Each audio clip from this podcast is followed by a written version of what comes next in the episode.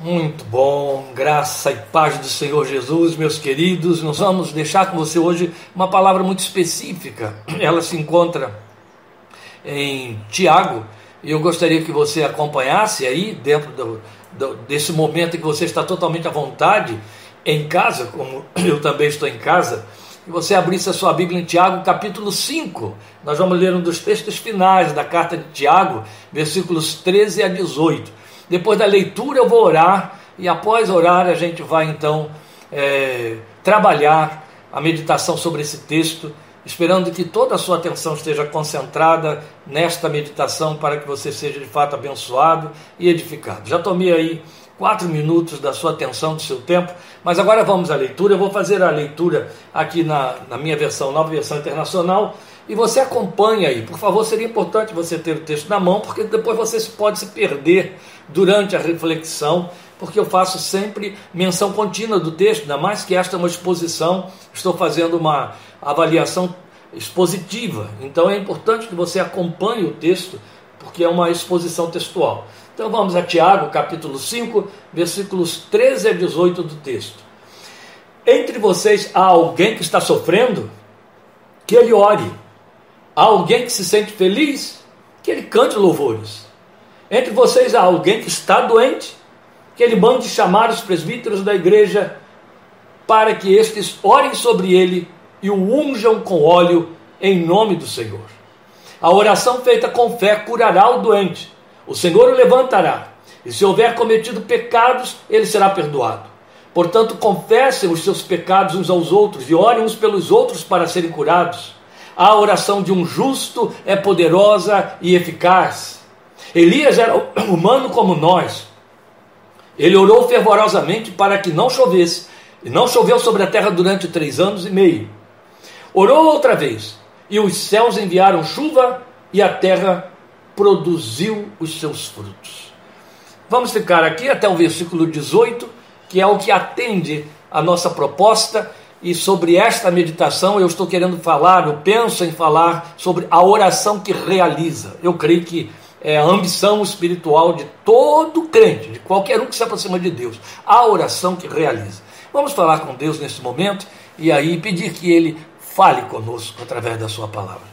Pai, glória ao Teu santo nome. Quero te exaltar em nome de Cristo Jesus, Senhor, por esta oportunidade que Tu trazes de podermos ter contato com Teus filhos de podermos ministrar esta palavra, levar para eles esta palavra nesta oportunidade, desejando que ela encontre corações abertos, que ela alcance corações e famílias inteiras, edificando, norteando a vida, orientando. Para tanto, rogo que o Senhor nos fale. Que o Senhor se assenhoreie desta palavra, de nossa instrumentalidade, deste tempo, e ao mesmo tempo em que vidas estarão, ó Deus, diante da tela, ouvindo esta reflexão, se assenhoreis tu dos corações e das mentes, para que sejam permeados pela tua presença, para que o teu espírito adoce os corações, quebrante os corações e use esta palavra para estimular a fé, para estimular uma vida de oração, de busca da tua face, para trazer ao coração confiança, consolo, conforto, ânimo, como só o Senhor pode fazer. Meu Deus, coloca este tempo em tuas santas mãos por meio de teu Filho Jesus, e rogo a tua graça, a tua misericórdia atuando sobre nós e através de nós, para que a tua palavra tenha eficácia como palavra de Deus, palavra viva que opera poderosamente naqueles que ouvem. É a minha esperança em ti a oração para que o Senhor, por misericórdia, segundo o teu santo querer, assim realize para o louvor da glória de teu santo nome. E dá ainda, meu Deus, que esta palavra possa prevalecer sobre o coração de teus filhos ao longo do novo ano que vai chegar em breve. Nós te suplicamos, esperando em Cristo Jesus, teu Filho, para a tua glória. Amém. Amém. Meus queridos, a oração que realiza, como eu disse, é o que eu pretendo declinar aqui como tema desse texto que nós lemos, um dos textos mais atraentes da Bíblia, exatamente porque fala de oração, o texto de Tiago. E eu creio que a frase mais atraente desse discurso de Tiago é essa, onde ele afirma: a oração de um justo é poderosa e eficaz. As antigas versões dizem assim: muito pode, por sua eficácia, a súplica de um justo. Foi assim que a gente decorou na Bíblia durante anos, é assim que você sabe, e é o que está de fato o texto dizendo. A minha versão modificou um pouquinho para fazer uma síntese dizendo a oração de um justo é poderosa e eficaz.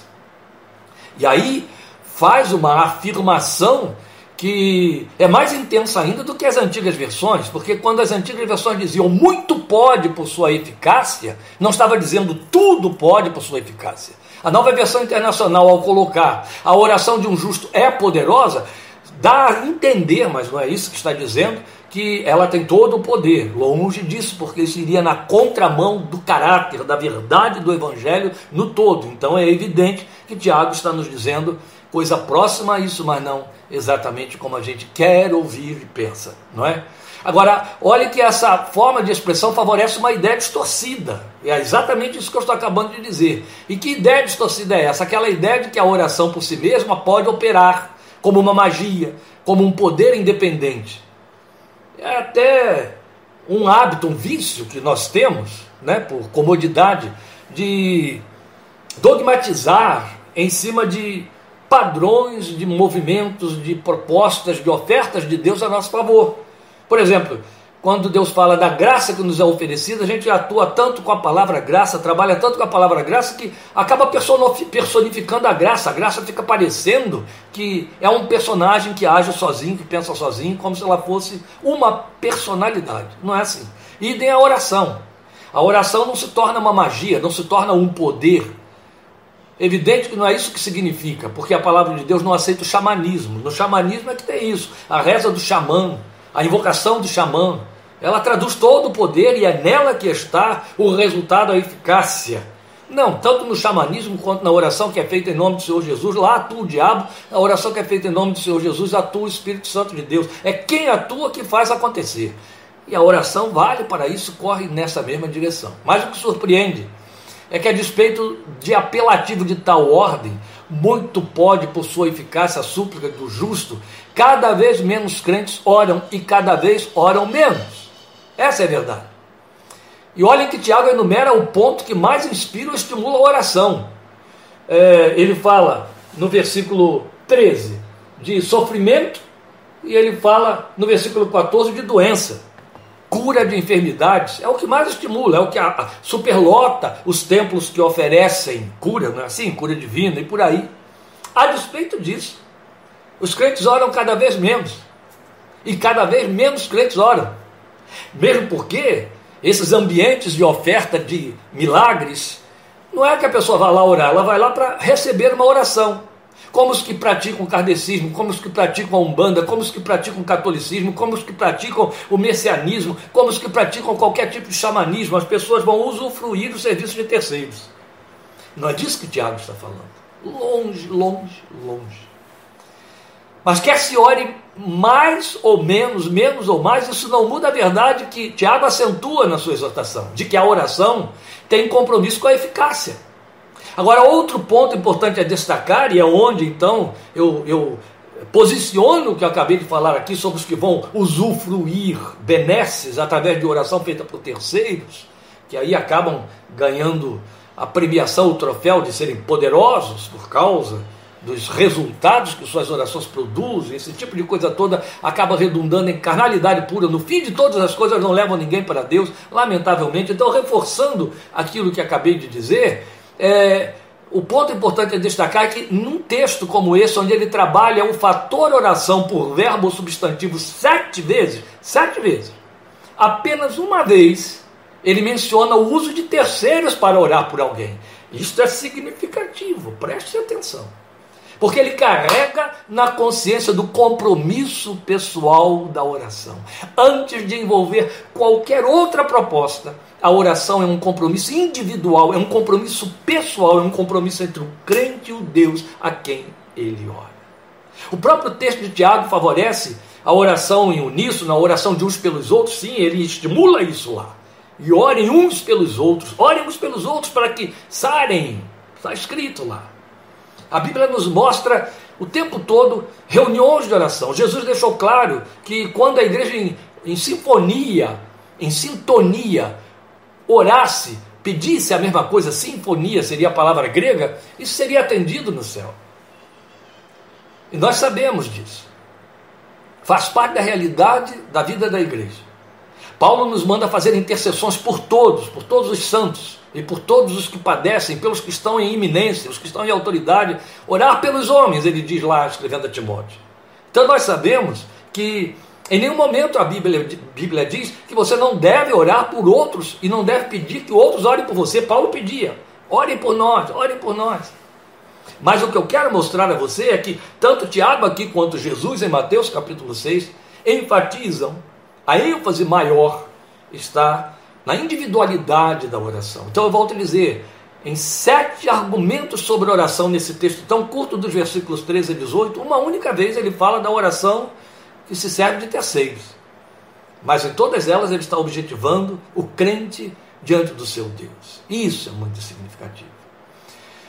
E é importante esclarecer que o texto de Tiago, ao usar a oração por enfermos como ponto de partida para uma vida ativa de oração, falando em eficácia, ele não pretende dizer que toda enfermidade será curada pela oração, ou que a eficácia signifique que tudo aquilo por que se ora vai dar certo, conforme o desejo expresso na oração. É onde se confunde a grande maioria, se atordoa, desanima, se abate, recua. Não. Isso contraria a moral do Evangelho, vai na contramão de tudo que o Senhor Jesus ensinou. A oração é um exercício de dependência do crente ao seu Deus pela fé. Grave essa frase, eu a tenho cunhado muitos anos na minha vida. Por um lado, porque se você examinar as Escrituras detidamente, você vai ver que o próprio Senhor Jesus, reforçando o que Isaías já tinha dito quase 800 anos antes, e, e, e outro tanto, o salmista no Salmo 139, Deus não precisa da sua oração para saber o que se passa com você e atender você. O salmista disse isso. Será que, que e, e, ainda a palavra não me chegou à boca, tu já a conheces toda? O salmista disse, era promessa de Deus, o, o profeta, promessa de Deus em Isaías. Ainda que, será que antes que clamem, eu os ouvirei? Estarão ainda falando, eu os atenderei. E Jesus disse isso. Não fiquem repetindo, repetindo as coisas diante do Pai. Ele sabe de tudo que vocês necessitam antes mesmo que lhe peçam. Mas isso não muda o fato de que de capa a capa a Bíblia enfatiza, Deus fala, Jesus fala e mandou todos os apóstolos que escreveram nos ensinar que devemos orar, que se faça oração, que se ore, que se ore. Qual a proposta? Qual o propósito? Qual a razão de eu orar a um Deus que já sabe de antemão aquilo que eu vou pedir? Por que estou pedindo? Não faz sentido, não é? Faz. Aos olhos de Deus faz, porque é isso que estamos dizendo. Ela é um exercício de dependência do crente ao seu Deus pela fé.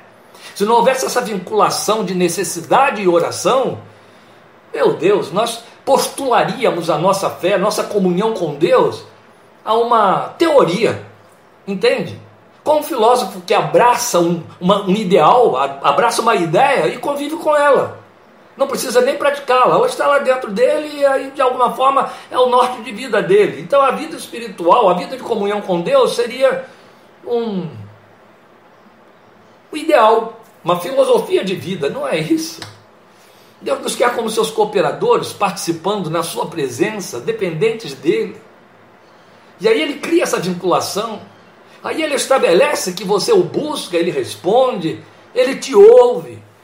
É uma forma de você saber que está na presença de Deus e que Deus vai te ouvir. E se não houvesse promessa nenhuma de eficácia para a oração, de realização para a oração, Bastaria você saber que a oração lhe põe na presença de Deus e traz a presença de Deus para a sua vida, e é o máximo, é tudo quanto você deve entender e buscar numa vida de oração.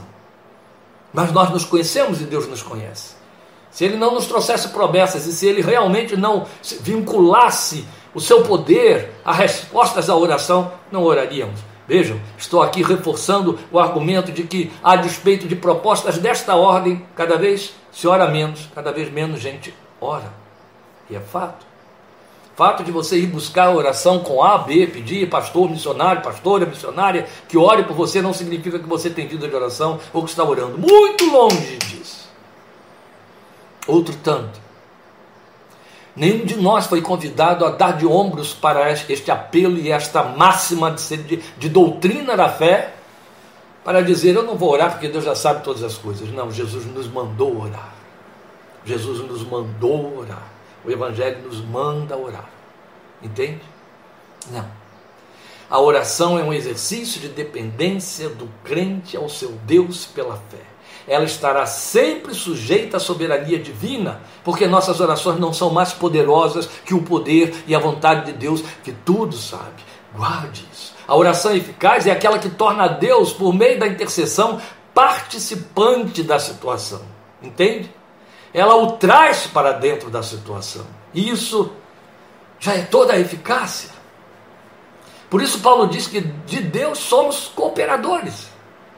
Vale lembrar que foi orando que Jesus pediu ao Pai que, se fosse possível, fizesse passar dele beber o cálice da ira divina caindo sobre ele na cruz, mas submeteu sua súplica ao veredito final do Pai. E o livro de Hebreus, o autor de Hebreus vai dizer em cima disso que isso se traduziu em obediência na condição de filho. Se todas as nossas orações tivessem garantia de resposta adequada ao desejo que as impulsiona, meus irmãos, não seria oração. Estejam certos disso. Seria magia. E não haveria ninguém mais incrédulo no mundo, mas um mundo de falsos seguidores de Cristo, porque estariam na fé para viverem continuamente a multiplicação de seu pão diário. Não. Longe disso. A oração é nossa dependência confessada, e o que ela produz é envolver a vida de Deus, a sua presença na situação pela qual oramos. Entende? Traz Deus para dentro da situação, o resto é por conta dele. Louvado seja seu santo nome, porque ele tem uma vontade que é boa, agradável e perfeita, totalmente confiável. Tiago nos ensina alguns movimentos que acompanham a oração. Por exemplo, ele fala da perseverança. É quando ele usa o exemplo de Elias, profeta. Quando ele usa o exemplo de Elias, orando para que chovesse, três anos e meio, depois orando de novo, orando para que não chovesse, depois orando de novo para que chovesse, ele está dando ênfase à perseverança de Elias. Afinal de contas, três anos e meio orando pelo mesmo assunto, bota perseverança nisso, você não acha? E confiança é outro movimento da oração. Ó, perseverança é manter-se diante de Deus orando. Jesus usa como ilustração uma mulher que importuna, um juiz importuna até que ele julgue a sua causa, para falar da oração que insiste com Deus. Isso não fala de repetição, é oração que insiste, é presença de, de intercessor, de clamor diante de Deus. Então, o outro ponto, o outro movimento é confiança. Quando ele menciona a oração feita com fé, ele está falando de confiança. Isso nos lembra o que disse o Senhor: tudo que pedirem crendo, receberão. Esta colocação, oração feita com fé, ela anula toda e qualquer hipótese de reza, oração decorada, transcrita, palavras produzidas com a pretensão de virar mantra, comprometida com a magia, como é comum nas religiões de mistério. Tentaram aqui entre nós evangélicos, tentaram sincretismo há algum tempo atrás, bem sofismático, com o nome de orar a palavra. Vale lembrar a esse respeito que o Senhor Jesus nos vedou totalmente a possibilidade de oração repetitiva em Mateus 6,7. O que, é que ele diz lá? E quando orarem, não fiquem sempre repetindo a mesma coisa como fazem os pagãos. Eles pensam que por muito falarem serão ouvidos. Se a oração escrita, a oração produzida por outro, ou mesmo por quem a compôs, repetida, valesse como oração, aí nós estaríamos incorrendo no erro, naquilo que estamos condenando desde o início dessa ministração. Aquilo, aquela reza se tornaria um talismã, um poder, teria um poder em si mesmo. Meu Deus, Deus seria um Deus de papel, inserido ali naquelas letras. Misericórdia. É só quando a sabedoria se anula, vira zero, é que as pessoas podem aceitar isso. Nunca esqueçamos, da vida espiritual não basta ser inteligente, é preciso ser sábio. Inteligência não traduz sabedoria, porque inteligência você adquire por herança ou fomenta escolasticamente. Mas sabedoria só pode vir do alto, é espiritual, é Deus quem dá. Por isso que tantas pessoas inteligentes são religiosas à sua maneira, cometendo coisas que agridem a razão. Infelizmente. Entende? E veja, quando Jesus disse em Mateus 6,7: quando orarem, não fiquem sempre repetindo a mesma coisa como fazem os pagãos, eles pensam que por muito falarem serão ouvidos. Ele diz isso depois de ensinar o modelo de oração no Pai Nosso, onde quatro pontos fundamentais se destacam. Aliás, logo depois ele vai não, não depois de ter, mas logo depois disso ele vai ensinar o modelo de oração. E quais são os quatro pontos que se destacam na oração do Pai Nosso? Adoração, comprometimento, petição e confissão. Eu não vou entrar lá porque já pregamos aí algum tempo atrás, está lá no YouTube, sobre o Pai Nosso. Mas eu quero que você entenda que Jesus apresentou um modelo. Quando você se aproxima de Deus, o que, que você leva junto na sua, no seu clamor? Espírito de adoração, assume comprometimento faz a sua petição e também faz confissão, está lá. Outro movimento que Tiago aponta para a oração é frutificação. E aí a gente lembra de Jesus dizer: e seu fruto permaneça, e tudo que pedirem, o Pai atenderá. Jesus criou um condicionamento à eficácia da oração, nossa frutificação para o reino e no reino. Isso nada tem a ver com meritocracia, é comprometimento, aquilo que eu disse que existe lá na oração do Pai Nosso tem a ver com comprometimento moral, fruto de aliança espiritual, entende? Do contrário, as nossas orações seriam serviço de self-service da fé, como acontece em boa parte da clientela evangélica frequentadora desse tipo de templos. Então tem o mesmo caráter de procurar a benzedeira mais poderosa do bairro. Você entende? Não é isso. A oração traz um comprometimento. E, é de, e esse comprometimento é disso que estamos chamando de frutificação. Frutifica, frutifica para o reino. Você está em aliança com Jesus. Sabe? Uma palavra que ilustra isso aqui, não parece, mas é. É a que introduz o capítulo 6 de Efésios, quando Paulo diz: é, fiquem firmes no Senhor e na força do seu poder. Isso ilustra aquilo que Jesus disse: tudo que pedires ao Pai em meu nome. Quando Jesus fala em meu nome, ele não está, não está dando um talismã, uma chave, uma fórmula de oração que a gente usou, a, a igreja dogmatizou isso. Os evangélicos no mundo inteiro oram assim, eu faço isso, você faz, encerra a oração dizendo em nome de Jesus, amém. Até quem pense que se não disser em nome de Jesus, amém, aquela oração não será ouvida, não será atendida. Mas não foi disso que Jesus falou, não é para usar uma chave, em nome de Jesus, amém. É é comprometimento, é espírito de aliança. Se eu estou em Jesus, aí eu estou orando em nome de Jesus. Entende? Se eu estou no Senhor e na força do seu poder, firme nele, aí eu tenho poder de Deus para o combate espiritual da vida de fé. É isso que o texto diz para nós. Isso é frutificação. Por isso é que Tiago fala de haverá eficácia para a oração. Essa eficácia é a frutificação de que ele fala. Mas em nosso texto, esse texto aí de Tiago 5, nós destacamos ainda o fato que ele fala da oração que realiza, esse é o tema da nossa meditação, que tem efeito. E esse é o propósito maior desta abordagem. E o que ele nos ensina ali é que a oração que realiza é aquela que tem propósito. Então, entenda por realização não o resultado, não a resposta, mas o propósito pelo qual e com o qual, no qual a oração te envolve, você se envolve e envolve Deus. Entende? É um pacote só é um movimento de espiritualidade transcendental e único. Há propósito. Primeiro que ele aponta, nos faz pensar em cura, não é claro? É o que você vê lá. Ele fala: está alguém sofrendo? Que faça a oração. Chame os presbíteros da igreja, vão orar por ele, ungir, e aí a oração da fé salvará o doente. Por cura, nós queremos apontar o compromisso com a busca pelo resultado. Razão mesma de toda a oração petitória e intercessória. Ninguém vai orar a Deus é, duvidando do resultado. Aí não é oração com fé. Então não se trata de ser esse um compromisso específico. Nós sabemos que cura ou qualquer outra situação pela qual oremos está sujeita à soberana vontade de Deus. Acabei de lembrar Jesus no Getsemane. E como em todos os efeitos e fenômenos de fé, como milagres, está sujeita à suspensão. A cura também está sujeita à suspensão. É isso que confunde muita gente. Porém, quando Tiago fala em cura, também fala em orar por conta de tristeza, alma adoecida, mas o enfoque é a necessidade motivadora da oração. Então, há uma motivação para orar. Em últimas palavras, quem ora leva para Deus aquilo que só Deus pode realizar. E aí está um exercício de fé, entende? E não é em última instância. Pelo contrário, bem dentro do espírito da palavra de Deus tem que ser prioritário. Do contrário, a vida espiritual seria magismo e não realismo. Você está entendendo? Percebe isso? Se eu oro por qualquer situação, com a absoluta certeza de que, porque eu orei, haverá absoluta resposta, garantida resposta, isso vira magia. Eu saio da realidade. Não é esta a proposta. A proposta é comprometimento. Eu busco o resultado porque isso me faz exercer minha dependência em Deus e minha sujeição à sua vontade soberana. Paulo, Tiago usou ali como ilustração a cura, a doença.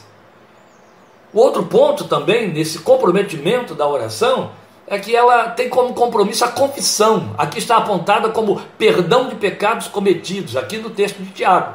Então, o ato de que de quem se aproxima de Deus se penitenciar é lógico. Jesus mostrou isso lá na oração padrão, não é? Perdoa os nossos pecados como temos perdoado aos nossos devedores. Então é lógico esse ato de penitência. E também cumpre uma exigência dele por conta do temor devido ao seu nome. Porque fala de se humilhar, de se dobrar diante dele, de não perder a noção da pequenez, da humanidade, de nossa falência natural como natureza adâmica que trazemos conosco. Do contrário, nos tornaríamos, nos sentiríamos superpoderosos, superpoderosos. Já pensou? Olha, você sabe muito bem que há quem se sinta assim. E há quem receba esse tipo de proposta a seu respeito da parte de outros que os procuram. Isso é muito sério. Não, a oração envolve um abaixar-se, um humilhar-se, um se reconhecer apequenado diante de Deus. Lembram do que ele disse como promessa e que foi registrado por Salomão na inauguração do primeiro templo? Está lá em 2 de Crônicas 7,14. Se o meu povo, que se chama pelo meu nome, se humilhar e orar, se arrepender, buscar a minha face e se arrepender dos seus maus caminhos. Qual é o primeiro movimento? Descer, se humilhar, orar, se arrepender dos seus maus caminhos são condicionais, são compromissos da oração, compromissos da oração. A humilhação abre todas as portas, a humilhação diante de Deus, e devemos isso à majestade dele, é a nossa reverência, é a nossa nosso exercício de temor ao seu nome, de dependência. Ele requer isso, foi ele quem disse: se o meu povo, o povo que se chama pelo meu nome, se humilhar, orar, buscar a minha face, se arrepender dos seus maus caminhos, então eu ouvirei dos céus perdoarei os seus pecados. Ó. O ponto de entrave é o pecado. Perdoarei os seus pecados e aí vai dar o que o povo pediu. Sararei a sua terra. Do contrário, nós nos sentiríamos sempre com autoridade sobre Deus. Vocês sabem disso? Muito bem. Todos nós que somos crentes vigilantes, atentos, percebemos esse movimento que espicaçou essa natureza presunçosa do ser humano entre os evangélicos nas últimas décadas. A pretensão de que nós podemos manipular com Deus, com o poder de Deus, através de uma magia chamada oração, através de um outro Deus chamado fé. E aí os crentes aprenderam a dar ordens a Deus, a não aceitar coisas da parte de Deus, a dizer determino, profetizo o quê? Se sentiram máximo poderosos. Misericórdia. Deus eterno olha para esse vermezinho de Jacó que somos nós e diz: humilhe-se diante de mim. É na sua humilhação, na sua humildade, no seu reconhecimento de que é pecador, de que deve se chegar arrastando-se diante de mim, que eu vou descer na minha misericórdia até você e te alcançar. É isso que você pode traduzir aí em 2 Crônicas 7,14. E um terceiro e último movimento que Tiago aponta para nós é a busca da face de Deus. Exatamente o que eu acabei de lembrar em 2 Crônicas 7,14. É onde, de novo, Tiago toma Elias como exemplo. Porque buscar a face de Deus é o superlativo da oração. Pessoalmente, creio firmemente que é todo o propósito pelo qual ele nos vinculou à oração e colocou a oração como chave, colocou a oração como mistério na mão da igreja. Propósito de Deus era nos encontrar na Sua presença. E se a oração não tiver perseverança, se a oração não tiver confiança, se a oração não tiver confissão, não há busca, meus queridos. É, continua sendo mantra, continua sendo uma forma mágica de usar a fé e as coisas espirituais. Não é por aí. Por isso ele tomou Elias como exemplo. Porque Elias é o exemplo clássico do homem que ora buscando a face de Deus. E eu volto a dizer, é o superlativo da oração. A palavra de ordem de Elias era: Vive o Senhor perante cuja face estou. Foi o que ele disse para Cabe, está lá em 1 Reis, capítulo 19. Vive o Senhor perante cuja face estou. Buscar a face de Deus não tem a ver com, gasto, com ocupar tempo, cronometrar um tempo. Não. Se fosse assim, Paulo não poderia ter dito para nós em 1 Tessalonicenses 5,18: orem sem cessar. Buscar a face de Deus é buscar, buscar carrega no procurar, no ir atrás até achar. E imagem espiritual muito bonito, entende? Muito bonito ele tem, que é, é não darei descanso até que ele ponha. É muito bonito. A todo esse conjunto, Tiago disse ser a constituição da oração que funciona. Duas coisas eu espero que esta reflexão produza em você resposta quanto à eficácia da oração e desejo de buscar essa eficácia. Orar mais. Muito bom estar com vocês. Deus te abençoe e fortaleça. Em nome do Senhor Jesus. Graça e paz.